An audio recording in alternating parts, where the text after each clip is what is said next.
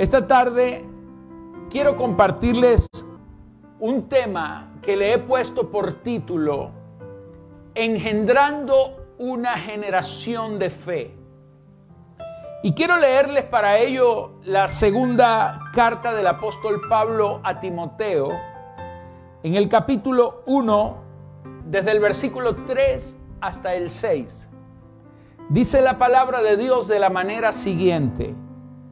Doy gracias a Dios, al cual sirvo desde mis mayores con limpia conciencia, de que sin cesar me acuerdo de ti en mis oraciones noche y día, deseando verte al acordarme de tus lágrimas para llenarme de gozo, trayendo a la memoria la fe no fingida que hay en ti la cual habitó primero en tu abuela Loida y en tu madre Eunice, y estoy seguro que en ti también.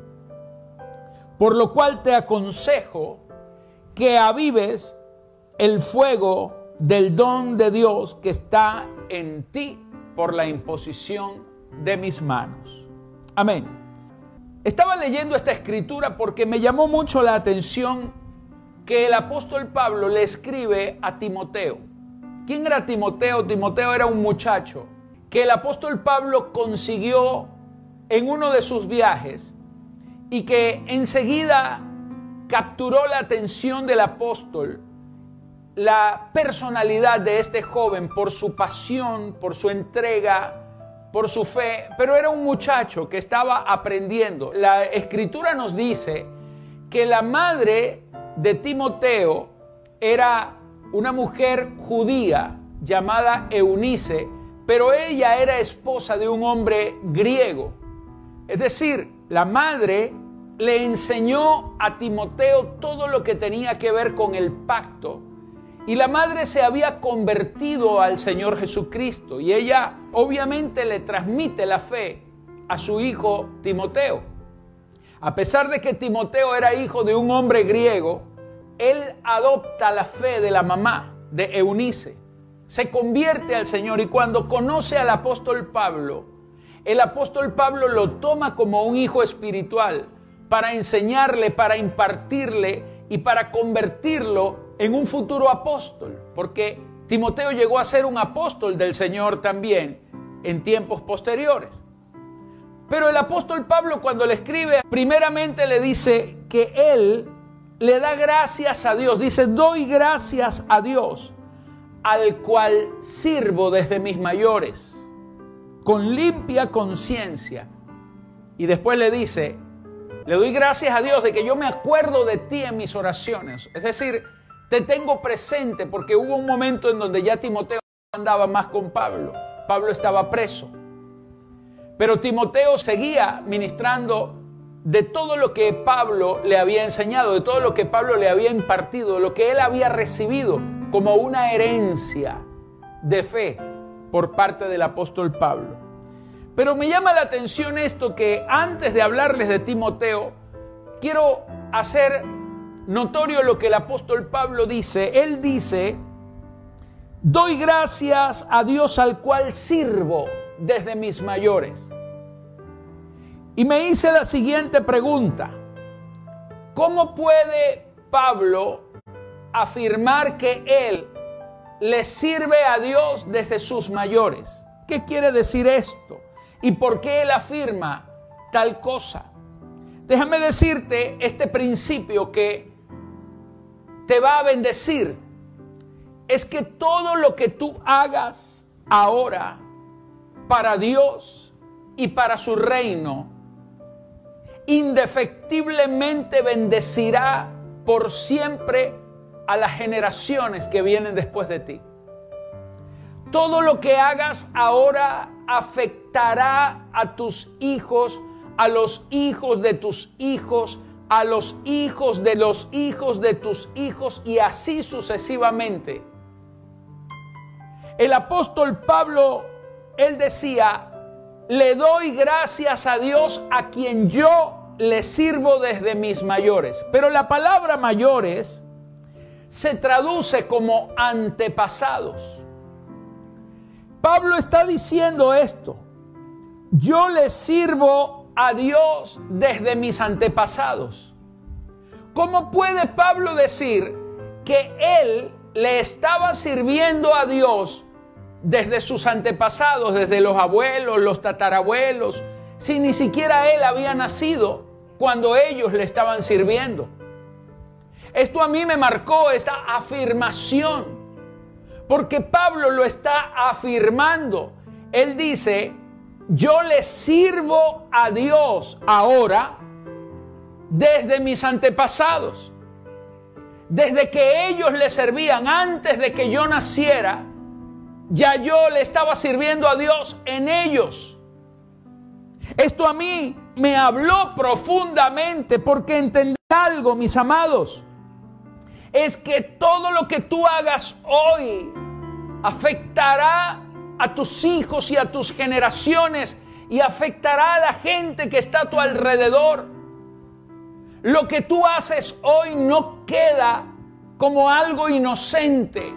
Todo lo bueno que tú hagas afectará positivamente y todo lo malo que tú hagas también puede afectar negativamente a muchas personas y a multitudes. Pero hoy vamos a hablar de lo bueno, hoy no vamos a hablar de lo malo, hoy vamos a hablar de cómo ser engendradores de una generación de fe. Pablo decía, yo sirvo a Dios desde mis mayores. Y la palabra mayores es la palabra prógonos. Se la vuelvo a repetir, es la palabra prógonos.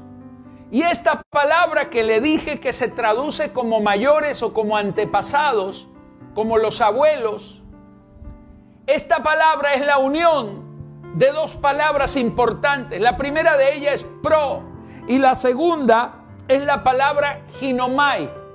De ahí de las dos, de pro y ginomai, viene pro, ginomai, prógonos. Ahora déjeme explicarle, pro significa uno que está antes, uno que ha sido primero, un antecesor, pro, que está antes, uno que en cierta manera es primario o superior. Entonces, eso es la primera palabra de la palabra prógonos. Está hablando de gente que estaba antes que él, que vivió antes que él, que sirvió a Dios antes que él. Pero la palabra ginomai significa hacer que algo sea, es decir, engendrar algo. La palabra ginomai significa generar algo y de allí de la palabra gino mai proviene la palabra genes. En otras palabras, ginomai significa engendrar algo porque se portan los genes. Engendrar algo según los genes que tú tienes. Entonces, cuando está hablando de proginomai, está hablando de los mayores porque ellos fueron los primeros que portaron los genes. ¿Cuáles genes? los genes que fabricaron a Pablo. Y no estoy hablando de genes humanos, estoy hablando de una genética de fe.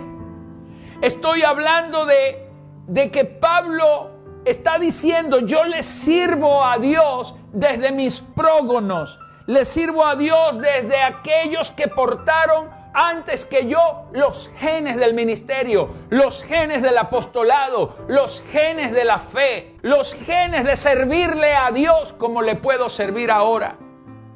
Esto es impresionante porque el apóstol Pablo lo que está enseñando es que si sus abuelos, sus antecesores no le hubieran servido a Dios con esa pasión, probablemente Él no le serviría en sus tiempos.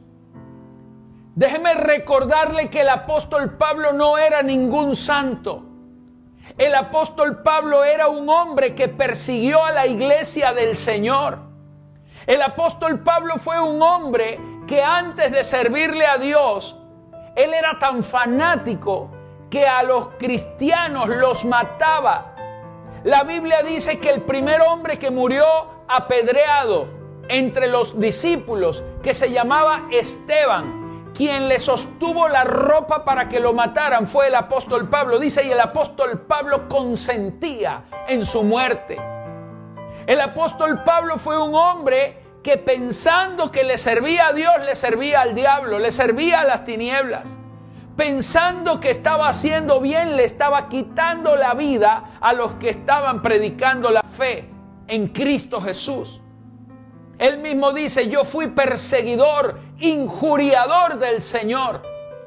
Porque él pensaba que le servía a Dios, pero dentro de él había un engaño, estaba mal porque a él no se le había revelado Cristo. Pero un día Cristo se aparece en su vida y Pablo en un instante, en un abrir y cerrar de ojos, cambia. Pero la pregunta es, ¿cómo Pablo siendo un asesino, primeramente él dice, yo le sirvo a Dios desde mis mayores? Porque lo que hicieron sus abuelos, lo que hicieron sus antepasados, sirviéndole a Dios antes que él, no importa si Pablo por un momento estuvo desviado, no importa si Pablo estuvo fuera del camino, aún ni siquiera importa si Pablo en algún momento le quitó la vida a gente inocente y a gente que hacía el bien. A Dios no le importó eso, a Dios quiso honrar la fe de los antepasados de Pablo y todo lo que le sirvieron a Dios lo que hicieron los primeros, los que hicieron los que estaban, los prógonos, lo que hicieron los abuelos de Pablo, los padres de Pablo, los que amaron a Dios antes de que Pablo naciera aún, lo que ellos hicieron no quedó en el olvido, no quedó en vano.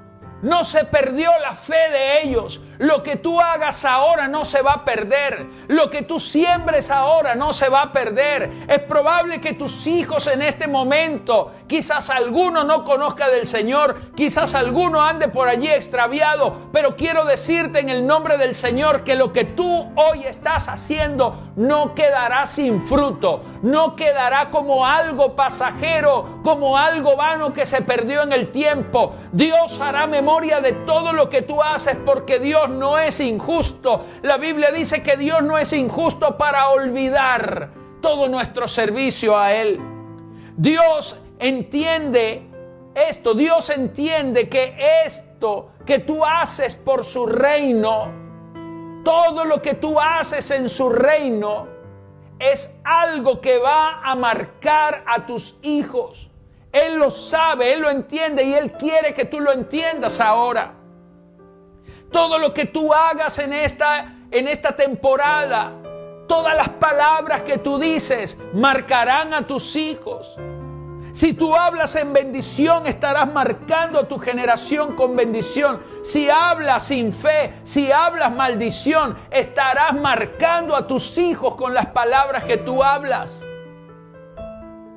Pablo pudo haber sido un asesino en un momento, pero por causa de lo que los antepasados, los prógonos de Pablo sembraron, lo que hicieron, eso revirtió todo el proceso de mal en el que Pablo andaba, porque la fe siempre será superior a toda maldad.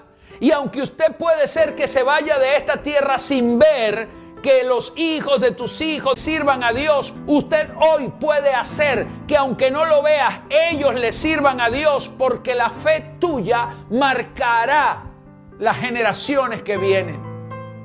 Por eso esta temporada es tan importante que tú entiendas el tiempo que estás viviendo. Entiendas que en esta cuarentena tú tienes la poderosa oportunidad de forjar una generación de fe con lo que tú determines hacer durante este tiempo. Si en este tiempo flaqueas, tendrás una generación de hijos débiles que flaquearán. Si tú en este tiempo te fortaleces, si tú hablas fe, si tú determinas creer, si tú sigues enfocado, confiesas, declaras y no sueltas la palabra que se te ha dado, entonces tus hijos y los hijos de tus hijos serán una generación fuerte, poderosa, que repetirán historias de fe y aún harán cosas que tú no has hecho, porque la fe es gradual, porque haremos cosas mayores que las que aún el mismo Señor hizo, porque iremos de gloria en gloria, de bendición en bendición, de poder en poder. Tus hijos alcanzarán aquellas cosas que tú no pudiste lograr, pero tú les dejaste la base para que ellos lo pudieran alcanzar. Por eso no puedes en este tiempo equivocarte. No puedes bajar tus brazos. No puedes menguar tu fe. No puedes debilitarte en este momento. Porque lo que está en riesgo no es tu propia vida. Lo que está en riesgo son miles y miles de hijos que vendrán después de ti. Porque detrás de ti, en tus genes, hay multitudes. La Biblia dice que cuando estaban en el vientre de su madre, Esaú y Jacob. La Biblia dice que Rebeca estaba tan mal porque ella no sabía lo que estaba pasando y dice que los niños en el vientre de ella se peleaban y ella decía, no, no quiero seguir viviendo. Ella estaba mal porque no sabía lo que había dentro de ella. Y fue y consultó a Dios.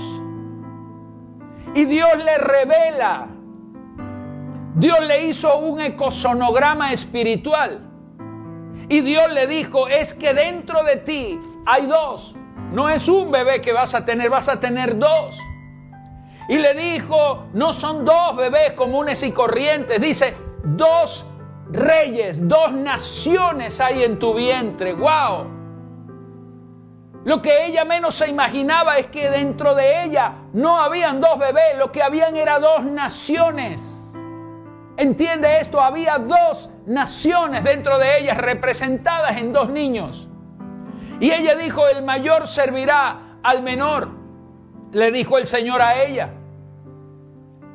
Entonces cuando ella recibe esta palabra, imagínate, la Biblia dice que ella decía, si esto es así, prefiero quitarme la vida. Ella se iba a suicidar en pocas palabras. Si ella se hubiera quitado la vida en los periódicos, de la tierra hubiera dicho, mujer con dos bebés en el vientre se quita la vida. Pero ¿sabes qué hubiera dicho los periódicos del cielo? Los periódicos del cielo hubieran dicho, desaparecieron de la tierra dos naciones, porque ella no tenía dos bebés. Para la gente eran dos niños, para Dios dos naciones. Para la gente usted quizás no vale mucho. Para Dios usted representa naciones, usted representa multitudes. Por eso lo que usted haga hoy va a cambiar el destino de naciones, porque usted representa multitudes. Usted no sabe lo que Dios va a hacer a través de ti. No sabes, no tienes idea de cómo una palabra puede cambiar el entorno donde tú estás. Tienes que cuidar hasta tus palabras. Tienes que cuidar dices delante de tus hijos. Tienes que cuidar hasta cómo hablas a tu esposa, cómo le hablas a tu marido. Tienes que cuidar cómo lo que tú haces delante de tus hijos los va a afectar. Por eso tú eres responsable. Conviértete en un engendrador de una generación de fe. Pablo decía, yo le sirvo a Dios desde mis mayores porque los que estaban antes que Él, lo único que hicieron fue servirle a Dios, honrarlo, y ellos tuvieron su recompensa. ¡Wow! ¡Qué bárbaro esto! Todo tiene que ver con una genética. ¿Cuáles son los genes de Dios que están en ti? ¿Tienes los genes de Dios o todavía tienes los genes de Adán? ¿O todavía tienes los genes humanos? ¿O tienes los genes del Adán definitivo de Cristo, del postrer Adán? Cuáles son los genes que están dentro de ti. Tienes todavía los genes de la tierra, los genes animales, carnales, que te hacen sucumbir, que te hacen dudar, que te hacen apartarte. O tienes dentro de ti los genes de Cristo, del que cambió tu vida, del que te entregó su vida, del que venció la muerte, del que venció el pecado. ¿Cuáles son los genes que tú tienes dentro? Esto es un problema de genética.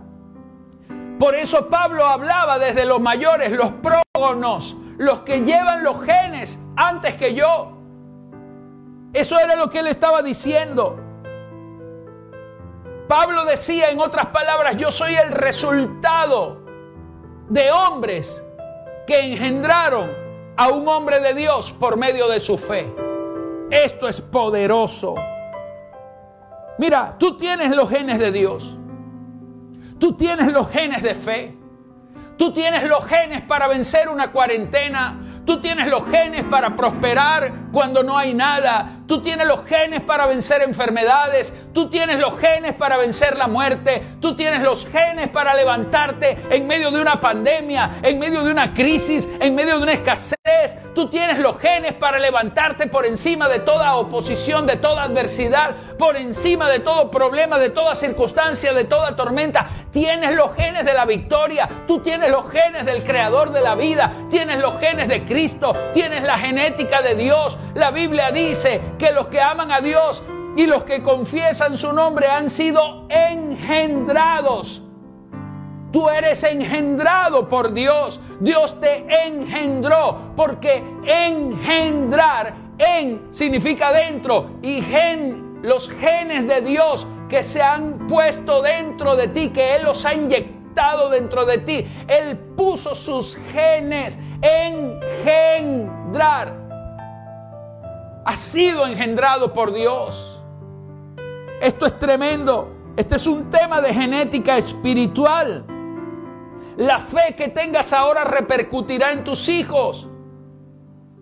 Las acciones que hagas se van a repetir en ellos. El servicio que hagas a Dios el amor y la pasión con que tú le sirves ahora a Dios formará a tus hijos en una generación de fe. Tú no tienes idea. Pablo le dice a Timoteo, yo hago de memoria de ti, en el versículo 4 dice, deseando verte, al acordarme de tus lágrimas, para llenarme de gozo. Y el verso 5 dice, trayendo a la memoria la fe no fingida que hay en ti.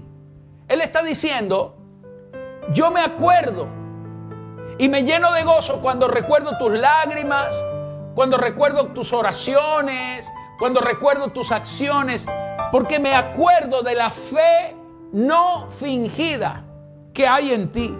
Y la palabra no fingida es la palabra anupócritos, o sea, la fe no hipócrita. Porque hay gente que tiene una fe hipócrita. ¿Sabe cómo es una fe hipócrita? Es una fe que funciona solo. Amén, aleluya. Oh, sí, gracias Dios. Pero cuando llega el momento de la verdad, no haces lo que has dicho que crees. Entonces Pablo le decía, yo me acuerdo de ti y, recuerdo la fe sin hipocresías, la fe anupócrita que está en ti. No la fe hipócrita, sino la anupócrita, la que no tiene hipocresía. La fe no fingida. Porque la fe no se puede fingir. Porque el que tiene fe de verdad no puede mentir.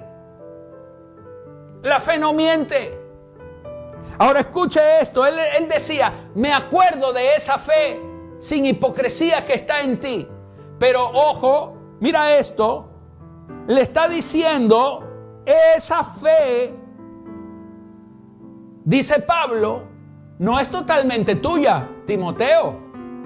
Quiero recordarte que esa fe que tú tienes ahora no es totalmente tuya, porque le dice en el versículo 5, trayendo a la memoria la fe no fingida que hay en ti, la cual habitó primero en tu abuela Loida y en tu madre Eunice. En otras palabras, lo que Pablo le estaba diciendo, tú tienes que reconocer quiénes son tus prógonos. Tu prógono era Loida, tu abuela, tu prógono era Eunice, tu mamá. Porque si en ti ahora hay una fe no fingida, debes entender que esa fe la engendró tu abuela, tu abuela se la transmitió a tu mamá, tu mamá la fortaleció aún más y tu mamá te la transmitió a ti y ahora tú estás recibiendo la fe heredada de ellas y por eso le puedes servir a Dios. ¿Esto no le parece a usted asombroso? Esto a mí me parece asombroso. Que lo que estaba en Timoteo primero habitó en una mujer llamada Loida, Y esto me llama tanto la atención porque loida, la palabra loida, el nombre de loida significa agradable, placentera, la más deseable. Ahora no era porque ella era la chica sexy de la ciudad que era la más deseable. Estoy hablando de fe. Estoy hablando de agradar, no porque le agradara a las personas, sino porque le agradaba a Dios. ¿Y sabe cómo se le agrada a Dios? La Biblia dice en el libro de Hebreos que sin fe es imposible agradar a Dios. Para agradar a Dios es necesario que usted tenga fe, porque sin fe, sin fe es imposible agradar a Dios. Entonces Loida era agradable a Dios porque le creía a Dios. A Dios lo que le agrada es que usted le crea a pesar de que las circunstancias te digan lo contrario. Pero si tú le agradas a Dios, Dios dice desde los cielos, tú me caes bien y por eso te voy a bendecir. Aleluya. ¿A quién no bendice Dios cuando le agrada? Es más, la Biblia dice que a los pecadores Dios le ha dado el trabajo de amontonar riquezas, pero ¿sabe qué? Al que agrada a Dios, la Biblia dice, aquel que agrada a Dios, Dios le da sabiduría, ciencia y gozo, pero al pecador le da el trabajo de amontonar riquezas, ¿para qué? Para darla a aquel que agrada a Dios. O sea que usted no tiene necesidad de andar buscando dinero ni plata. Busque sabiduría, conocimiento de Dios y gócese. Porque la plata, dice allí, la recogerá el impío y eso le será puesto en su mano a usted solamente por una cosa, porque usted le agrada a Dios. Hasta Dios le quitó el trabajo agobiante de perder toda una vida buscando dineros y riquezas, porque las riquezas vendrán a usted como consecuencia de agradar a Dios. Qué poderosa esta palabra, Dios santo, Dios, qué tremendo esto. Eunice. Porque Loida significa la que agrada a Dios. Pero la palabra Eunice, el nombre de Eunice, es la unión de dos palabras en griego. Eu significa bien, bueno. Pero la palabra Nice viene de, de Nicoleos, que significa conquistador. Entonces, Eunice significa la buena conquistadora, la que tiene buenas conquistas, la que pelea buenas batallas, la que gana las buenas batallas. ¿Y cuál es la buena batalla? El apóstol Pablo dice, pelea la buena batalla de la fe. Señores, todo se resume a lo mismo, a la fe. Por la fe agradas a Dios, y la fe es la mejor batalla que puedes librar, porque si tú guardas la fe, con fe tú puedes tenerlo todo en esta vida. Qué impresionante. Todo lo que tú hagas afectará a tus generaciones. Escucha esto. Escucha esto. La Biblia nos habla de Abraham que tuvo un encuentro con un hombre llamado Melquisedec que era rey y sacerdote era la cobertura espiritual. Era el hombre que bendecía a Abraham. Abraham podía ganar victorias. Escucha, Abraham ganaba victorias porque Melquisedec le cubría y lo bendecía. Entonces la Biblia dice que en una de las batallas que tuvo Abraham venció a cinco reyes. Y dice que cuando venía trajo el botín, es decir, trajo lo que recuperó en la guerra. Y de eso apartó el diezmo y se lo dio a Melquisedec. Pero yo quiero leerle lo que dice Hebreos capítulo 7, versículos 9 y 10, porque me pareció impresionante lo que dice esta escritura. Refiriéndose al momento en el que Abraham le da los diezmos a Melquisedec. Recuerde usted que Abraham fue el padre de la fe. Abraham fue padre de Isaac. Isaac fue padre de Jacob. Jacob es Israel y Jacob, sus hijos son las doce tribus de Israel. O sea que Abraham era el tatara-abuelo de todos ellos. Ahora mira lo que dice la escritura. Refiriéndose al momento en el que Abraham entrega los diezmos a Melquisedec. Dice así, Hebreos 7:9. Y por decirlo así, en Abraham pagó el diezmo también Leví, que es el que recibe los diezmos en el tiempo de la ley porque aún estaba en los lomos de su padre cuando Melquisedec le salió al encuentro. Déjame explicarte esto. Lo que está diciendo es, Leví, los levitas, la tribu sacerdotal que era la encargada de recibir los diezmos, antes de que ellos fueran comisionados para ministrar como sacerdotes y recibir los diezmos, escucha, antes de que nacieran ya ellos estaban diezmando. ¿Por qué? Porque Abraham diezmó primero. Y lo que está diciendo, y por decirlo así, dice aquí el versículo 9, por decirlo así, en Abraham también diezmó Leví. Aunque Leví no había nacido. Pero en los diezmos de Abraham fue bendecido Leví. ¿Saben lo que esto significa? Que hasta una ofrenda que tú pongas hoy en el altar de Dios garantizará la bendición financiera de tus hijos, de tus nietos y de las generaciones que vienen. Porque Dios no va a deshonrar tu fe. Y porque tu fe no se muere, así usted muera y parta de esta tierra, la fe no muere. Porque la fe seguirá obrando aunque usted no esté. La fe no es perecedera, la fe tiene el carácter y la naturaleza de Dios, la fe tiene la eternidad de Dios. Por eso lo que usted crea hoy afectará a tus hijos, a los hijos de tus hijos, a los hijos de los hijos. Toda siembra que tú hagas, todo lo que tú hagas por el reino, toda la pasión que tú le pongas a Dios, esa pasión será la que caracterizará a tus hijos porque serás un engendrador de fe. Qué bárbaro esta palabra. Usted no perderá su vida. No hay nada que tú estés haciendo ahora por Dios, por el reino de Dios, que quede sin recompensa. Un día Pedro le dice al Señor, Señor, esto es duro, esto es difícil, pero el Señor le dijo, acuérdate Pedro, que todo aquel que haya dejado casa, padres, madres, tierras, familia, por causa de mí, escucha, por causa de mí, recibirá cien veces más en esta vida y en la venidera.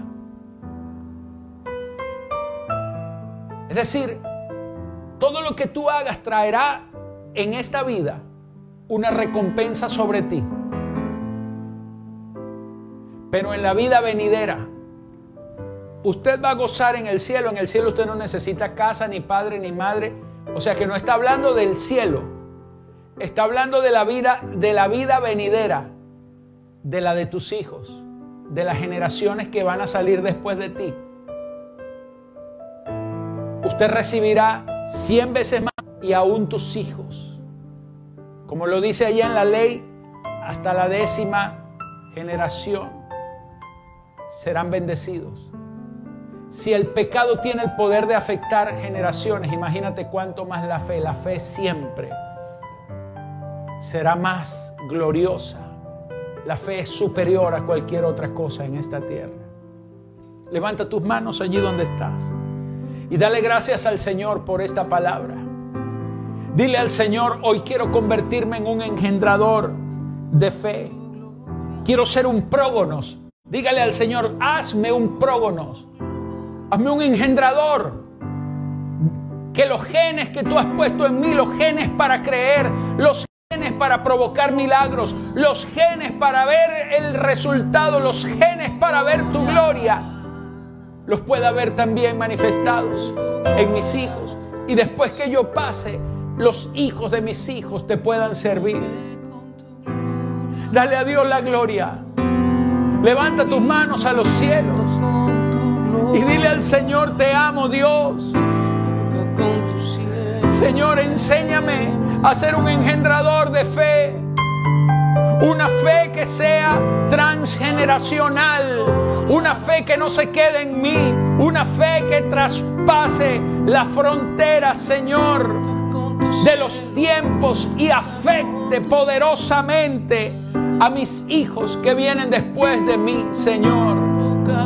En el nombre de Jesús yo declaro, Dios, que toda esta gente que hoy está recibiendo esta palabra, Señor, verán tu gloria, verán tus resultados, verán, Señor, la consecuencia poderosa y gloriosa de servirte a ti. La verán en ellos, pero yo declaro que sus hijos no se perderán, que aunque anden por mal camino, Señor, tú los rescatarás, porque tú no deshonrarás la fe de ellos, la fe que has puesto en ellos para creer.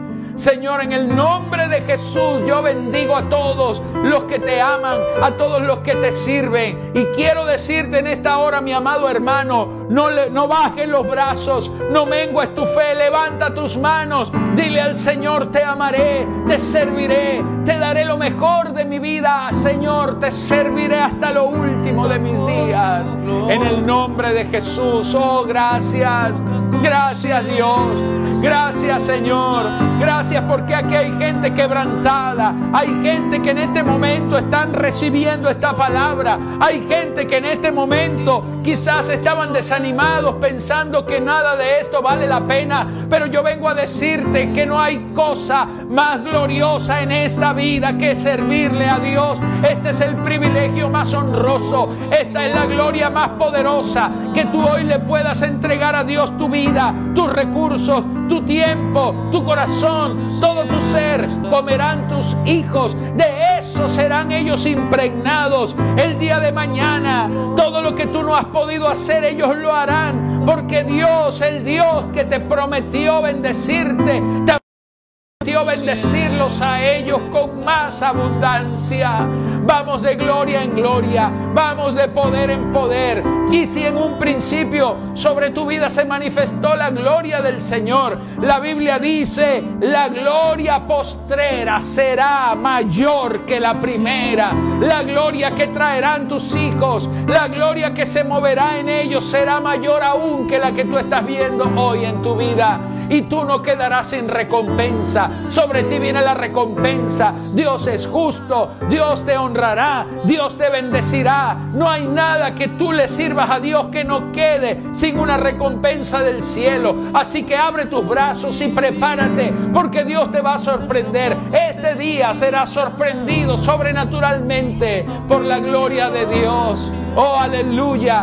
Yo quisiera tener ojos para ver lo que va a suceder en muchos, en los años venideros. Por eso, por eso en este momento tienes que abrir tus ojos espirituales, porque aunque tu cuerpo físico quizás no lo vea, en el espíritu tú podrás ver a tus generaciones sirviéndole a Dios. Abraham vio el día del Señor. Abraham vivió miles de años antes que Cristo, pero Cristo dijo, Abraham vio mis días, porque Abraham se le reveló que de él vendría el Mesías. Gracias Espíritu Santo. Yo te bendigo en esta tarde, mi amado. Vamos a adorar a Dios allí donde estás. Levanta tus manos, levanta tus manos. Toma estos minutos para honrar, para bendecir al Rey de Gloria. Gracias Espíritu Santo, gracias, gracias, gracias. Gracias Señor, gracias. Oh gracias Señor, toca con tu gloria hoy mi vida. Gracias Espíritu de Dios. Te amo Señor, te amo mi Rey, te amo mi Cristo, te amo mi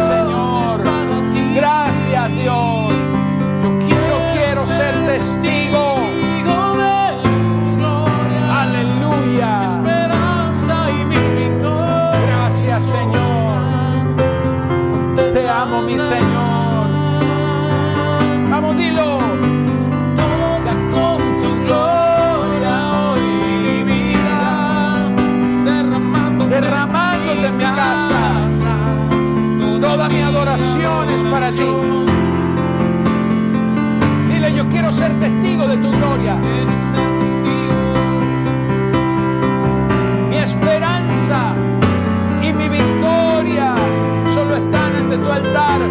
Vamos, dígalo. Toca con tu gloria. Toca con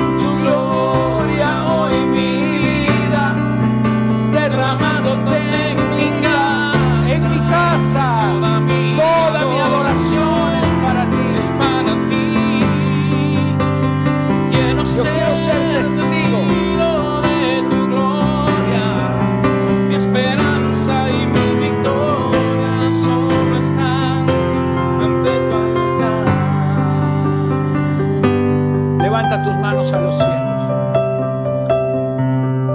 Levanta tus manos a los cielos y adora al Señor. Al Cristo precioso y poderoso. Al Cristo eterno que te llamó. Al que amas, al que le sirves. Y dile, todo, toma todo mi ser. Dile al Señor, voy a rendir todo mi ser delante de ti. Hasta lo último de mis días te serviré y te honraré y te amaré, Señor. Y dale gracias al Señor. Pablo terminaba diciendo, por lo cual te aconsejo que avives el fuego del don de Dios que está en ti. No vale la pena perder este fuego. No vale la pena abandonar por las dificultades que estés afrontando. Vale la pena llegar hasta el final porque al final verás la victoria. Quiero bendecirte. Quiero bendecirte en esta hora. Y quiero terminar diciéndote esto. Cuando Abraham puso los diezmos en Melquisedec, la Biblia dice, aunque Leví no había nacido, por así decirlo, en Abraham Leví también diezmó, porque él estaba en los lomos de Abraham.